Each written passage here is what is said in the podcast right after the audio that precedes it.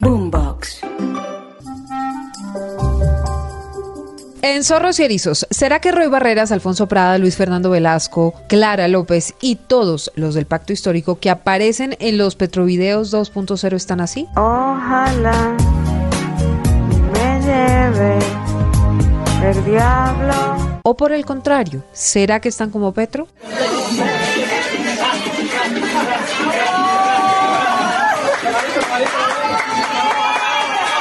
Bailando en una casa de colombianos humildes en Chocó. Escúchenos en Boombox, Spotify y todas las plataformas de audio y no olvide activar la campanita de las notificaciones para saber cómo es que se está moviendo este mundo de los zorros y erizos, de la política colombiana en la guerra sucia del año por llegar a la presidencia.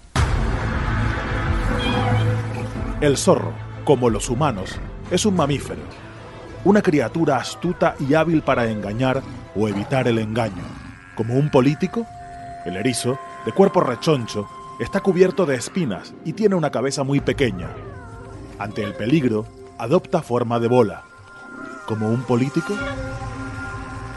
Como en política, todo es cuestión de método. La capital roja de Colombia. Y, si lo veo, le voy a dar en la cara marica. Los miembros de la ¡No es así! ¡Estudien, vagos! ¡Mamola, como decía! ¿De qué, me, ¿De qué me habla bien? que me acabo de enterar. En votar, señores representantes. Marica, ya no más. En la jungla de la política colombiana, ¿quiénes son los zorros y quiénes los erizos? Ya les contamos.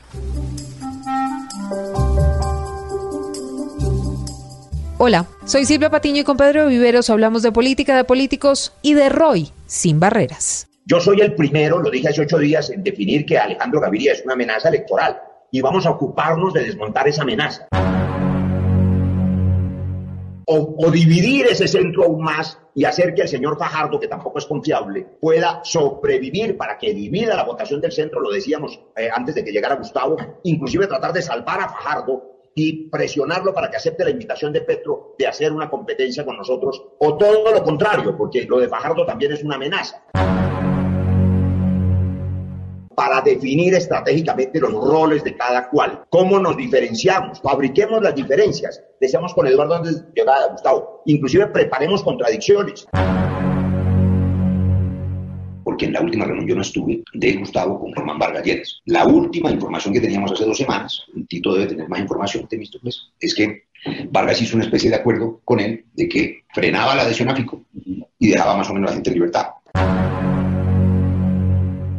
de dirigentes del pacto histórico ofreciendo la nuestra adición a los extraditados. En los pabellones se reúnen de Yo los datos y los nombres ahora. Eso lo van a sacar pronto, hay que estallarlo, les decía yo ahora, como cuando tú estallas controladamente un explosivo. Y es que sí, Roy Barreras, jefe de debate de Gustavo Petro, es el protagonista de horas y horas de grabaciones que fueron filtradas en las últimas horas. Extradición, Piedad Córdoba, Sergio Fajardo, Alejandro Gaviria, Federico Gutiérrez y toda una estrategia para que Petro pueda ganar las elecciones hacen parte de estos Petrovideos 2.0. Pero Pedro, ¿qué significa para el país y para la campaña presidencial todo lo que hoy están viendo los colombianos y está viendo el mundo? Silvia, mire, yo, qué pena volver a decirlo, en una época fui estratega político hace ya varios años. Y yo también he participado de comités de estrategia para ganar la presidencia de este país y de otros países. Y hacíamos estrategias también y publicidad negativa, como se hace en todas las campañas del mundo. Se buscan eh, si los señores tienen vidas dobles y entonces se denuncia. Eso, digamos, es lo que ocurre en la política. Y también se denuncian si no pagaron impuestos, también se denuncian si tuvieron algún tipo de manejo indelicado de recursos cuando ocuparon cargos. Todo eso hace parte de la política para bien o para mal. ¿Ok? Cerrado ese punto, Silvia, lo que yo sí no había oído,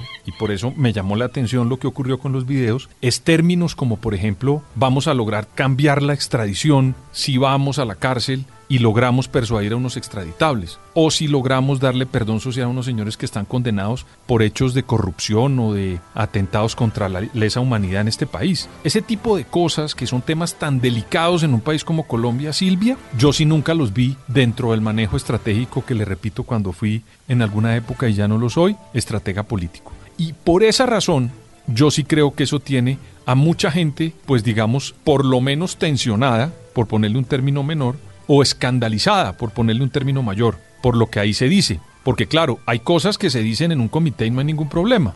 porque le repito, Silvia, es la lucha por el poder. Y ahí hay muchas cosas pues que son permitidas, pero hay otras que son por lo menos moralmente cuestionables. Y sobre todo, cuando se va a manejar una nación, pero pues Pedro, debe haber ¿sabe? mucho valor moral dentro del ejercicio de ese poder.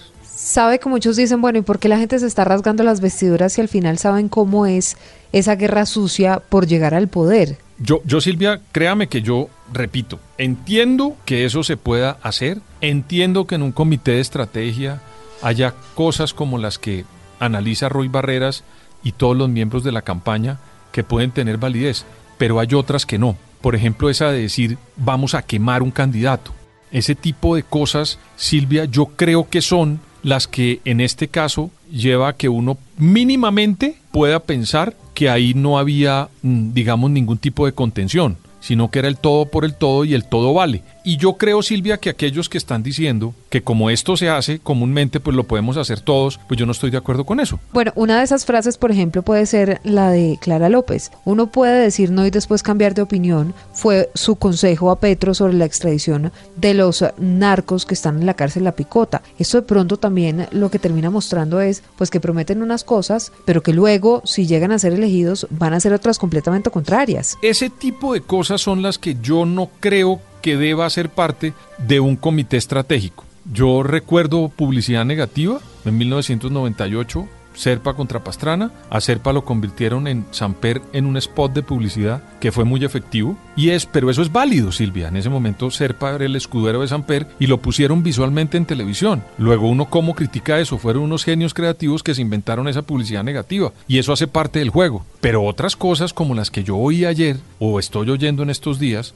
pues a mí sí me llama la atención porque ya no es, digamos, ese tipo de creatividad o ese tipo de acciones políticas que hacen jugar la política y que pueden definir un candidato u otro. No, aquí yo creo que ya hay unos elementos que trascienden y pareciera que es el todo vale con tal de ganar el poder. Y yo creo que en eso, Silvia, hay unas experiencias muy complicadas en el mundo que después traen muy malos recuerdos o muy malos efectos, como por ejemplo la de Donald Trump, que metió todo, hizo todo, ganó la presidencia y después usted vio lo que ocurrió porque pues el todo vale para él era digamos su acción política, pero después cuando gobernó, mire lo que ocurrió y después mire qué pasó cuando no aceptó los resultados en las elecciones el día que perdió. Esas son las cosas que yo creo de ese video y de esos videos que a mí sí me dejan eh, por lo menos inquietudes dentro del punto moral, Silvia. Yo no soy abogado, yo no soy juez. Creo que el doctor Federico Gutiérrez, uno de los afectados por esas estrategias, pues implementó unas acciones jurídicas en la Corte y ya tendrán los jueces de la Corte la definición. Pero yo por lo menos como un simple observador o analista de esto, veo muchas complicaciones morales dentro de esto que ocurrió y de lo que yo oí. Bueno, dice Roy Barreras en otra de las grabaciones, por ejemplo, estos tipos tumban presidentes en referencia nada más y nada menos que a Estados Unidos.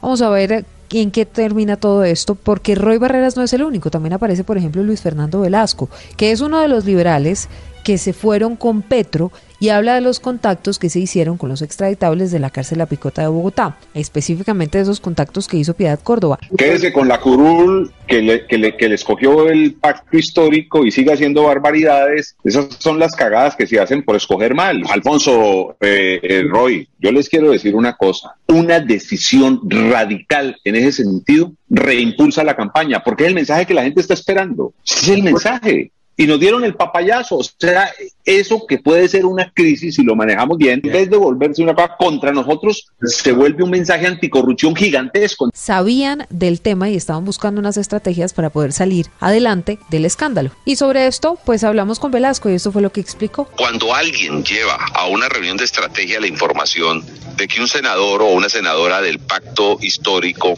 está visitando pabellones de extraditables, se abre un debate y en el debate hay diversas posiciones, particularmente la mía, que afortunadamente ya publicaron, es decir, mire, esto es inaudito, esto no se acepta. Pedro, a mí sí me gustaría saber si esto es un Watergate como están queriendo decir desde el pacto histórico, porque apenas se conocieron todas esas grabaciones, que son horas y horas, pues desde el pacto histórico le dieron la vuelta a la torta y entonces ahora ellos son las víctimas. Silvia, yo voy a poner un ejemplo que es como de moda. Muchos matrimonios se han acabado por los chats en los celulares. Muchos, millones de matrimonios, porque aparecen infidelidades, porque, en fin. yo no entendería cómo un señor que le encuentra en un chat con una infidelidad le va a decir a la esposa que la va a denunciar porque le infiltró el celular o porque le miró el celular y encontró una infidelidad.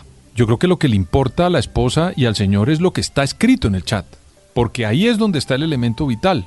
Aquí están tratando como la esposa o como el esposo tratar de justificar que fue una acción ilegal. Ni siquiera ellos lo saben, ¿no? Porque de pronto, por lo que yo estoy sintiendo, hay algo que está pasando adentro del pacto histórico y alguien pudo haber filtrado esas informaciones. Ni siquiera fue una infiltración, sino alguien que entrega la información a el medio de comunicación. Pero volviendo al cuento del chat, Silvia, aquí lo que importa, en mi opinión, es lo que está consignado en esas grabaciones, porque eso es lo que estamos viendo los colombianos en una elección que está a menos de nueve días de eso. Qué pena poner el tiempo, pero pues es el 19 de junio la elección y en esta última semana es cuando se define absolutamente todo. Entonces, que no nos digan a nosotros que esto fue un problema de infiltraciones o de filtraciones o de chuzadas para tratar de darle la vuelta cuando lo importante es lo que está consignado ahí. Y la diferencia con el Watergate es muy grande, porque usted se acuerda lo que ocurrió con eso, y fueron encontrados unos señores que efectivamente allanaron y se metieron a unas oficinas y sacaron una información. Silvia, aquí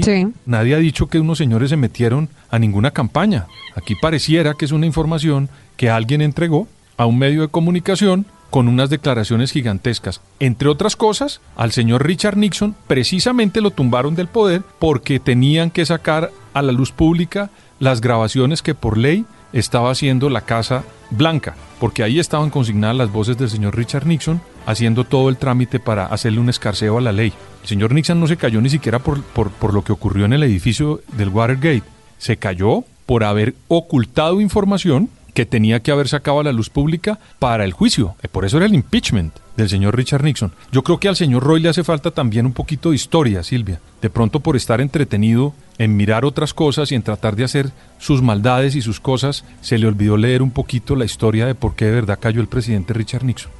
Bueno, mientras este escándalo estallaba, Petro estaba en Chocó, donde pasó la noche en la casa de una humilde familia en el departamento tal vez más pobre de este país. Esto fue lo que dijo sobre el escándalo. Estamos a puertas de que por primera vez en la historia, quizás del mundo, toda la, la, discusión de un partido, de un movimiento político interno con sus miles de propuestas de todo tipo, de la militancia, salgan en público ya están en manos de la prensa. Horas y horas de esas grabaciones a través de la plataforma de Colombia Humana. Y no nos asusta ni cinco porque lo que planteamos allí es lo mismo que planteamos aquí. Es el deseo de miles de personas de construir un cambio social. Pedro, usted dice que lo grave de esto son las grabaciones y no que hayan infiltrado la campaña de Petro, pero ¿quién estaría posiblemente detrás de infiltrar esta campaña? Silvia, aquí nos acostumbró Petro y sus abogados desde hace más o menos dos meses a decirnos que ellos iban a infiltrar las otras campañas para encontrar personas que compraban votos. Eso es ilegal, Silvia.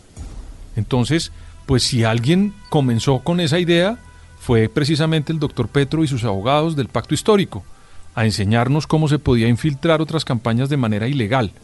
Pero en este caso, Silvia, por la información que yo veo, por el poco conocimiento que yo tengo en materia de chuzadas y esas cosas que es mínimo o nulo, no veo que haya, digamos, una intervención de chuzadas y me da la impresión que alguien de esa campaña estaba grabando ese tipo de información como un seguro para algo. Ahora, Petro dice que no tiene nada que esconder y ha estado muy activo a través de las redes sociales en Twitter diciendo, bueno, vamos a pedirles a todos los militantes del pacto histórico, porque además estas eh, eran unas reuniones incluso que se transmitían por Zoom, pero dice, pues aquí no tenemos nada que esconder, entonces vamos a revelar las horas y horas y horas sin edición, dice Gustavo Petro, pues de estas reuniones. Buenísimo, pero qué lástima que le haya tocado esperar hasta que la revista Semana lo sacó para ahora decir que no tiene nada que ocultar. El señor Petro, Silvia, tiene que ser muy serio en la presentación de las cosas. Quien se inventó las filtraciones en esta campaña o infiltrar otras campañas fue el señor Petro y sus abogados del pacto histórico. No fue nadie más, Silvia. Entonces, ahora le corresponde al señor Petro averiguar por qué están filtrando información que según él hoy puede ser pública. Y a mí sí me hubiera encantado que en el momento decisivo, cuando algunas personas de su movimiento político dijeron que no era cierto lo de los extraditables, Hoy lo estamos comprobando que sí lo fue, Silvia. Ay, las reacciones, por supuesto, no se han hecho esperar. Desde el gobierno del presidente Iván Duque dicen que de ninguna manera, pues estas chuzadas o estas infiltraciones fueron organizadas desde la casa de Nariño. Rodolfo Hernández dijo esto. Ayer en Colombia empezó a circular de mi contendor Gustavo Petro y sus asesores y sus yo digo que son compinches de campaña, la violencia que van a hacer sobre los que no piensan como ellos. Y Federico Gutiérrez, que también está mencionado en repetidas oportunidades en esos videos, incluso hay una grabación de Roy Barreras diciendo que van a intentar convencer a un narco que está detenido en una cárcel, pues para que dé unas declaraciones sobre unos supuestos nexos de Federico Gutiérrez con la oficina también conocida como la Oficina de Envigado, que es este grupo delincuencial. Finalmente, esto fue lo que dijo Federico Gutiérrez. Además, donde van y buscan a jefes de organizaciones criminales como las de la oficina, a que me relacionen con ellos. Eso es una actitud criminal y eso es un delito y tienen que ir a la cárcel por eso. Y lo mismo que hicieron con otros extraditables. Entonces, ahí hay una cosa por delante. Pero también hay que decir que otras campañas también jugaron sucio. Fajardo jugó sucio. Fajardo se dedicó a generar una campaña todo el tiempo y es que antifico, de nada le sirvió. Rodolfo también me difamó, pero bueno, hoy estamos en otro escenario, como yo no soy una persona cargada ni de odios ni de egos, y para mí lo importante del país, dentro de los escenarios que tenemos, yo sí le digo a los colombianos que lo peor que nos podría llegar a pasar como país, y más con lo que ha salido estos días. Bueno, y Fajardo después de todo este enredo dijo que vota en blanco otra vez. Pero Pedro, Estamos ante uno de los peores capítulos de la política reciente del país, una campaña con ataques, estrategias de desprestigio, planes para matar moralmente a un contradictor a través de noticias falsas, rumores, matoneo digital, como quedó por lo menos y por ahora evidenciado en estas grabaciones de estos Petrovideos 2.0? Silvia, yo creo que estamos en un momento muy complejo porque antes teníamos como referencia los partidos políticos que eran instituciones donde había referentes y donde alguien hacía digamos, de contrapesos. Ahora son unos señores que se están jugando el todo por el todo y con esa lógica del todo vale, o no sé cómo era que le decían a Pablo Escobar que sea vivo, mijo, no era que le decían, sea vivo, mijo, tiene que ser vivo. El vivo, no, el vivo vive del bobo. ¿Se acuerda que era el vivo vive del bobo? Sí, sí, sí, el vivo vive del bobo. Mejor retiro la otra y digo, el vivo vive del bobo. Entonces, aquí lo que están haciendo es para ganar el poder, el vivo vive del bobo y hacen absolutamente todo con tal de llegar a la presidencia. Silvia, esto que nosotros estamos viendo hoy, yo nunca lo había visto porque nunca en Colombia había salido a la luz pública esto. El famoso plebiscito del sí y el no. Fue un propio señor que dio una entrevista que dijo que habían sacado a la gente a votar en berracada. Recuerde usted, un señor, un señor, Juan Carlos Vélez, no recuerdo muy bien, dio esa declaración, pero nunca hubo grabaciones de sacar a la gente en berracada. En este caso lo que estamos viendo es de viva voz hasta dónde puede llegar la idea del vivo vive del bobo para poder obtener o ganar o acceder al poder en Colombia. Eso a mí me parece que no es un buen ejemplo, aun cuando algunas personas están diciendo en la calle que como todo el mundo lo hace, pues todos los podemos hacer. No, Silvia, yo no creo que porque todo el mundo hace cosas malas, todos los colombianos tenemos que seguir haciendo cosas malas. No, yo no creo eso. Bueno, usted no cree eso y yo por el contrario, lo único que le puedo decir es que es posible que nos hayamos quedado cortos en este podcast, llamando zorros y erizos a nuestros políticos colombianos.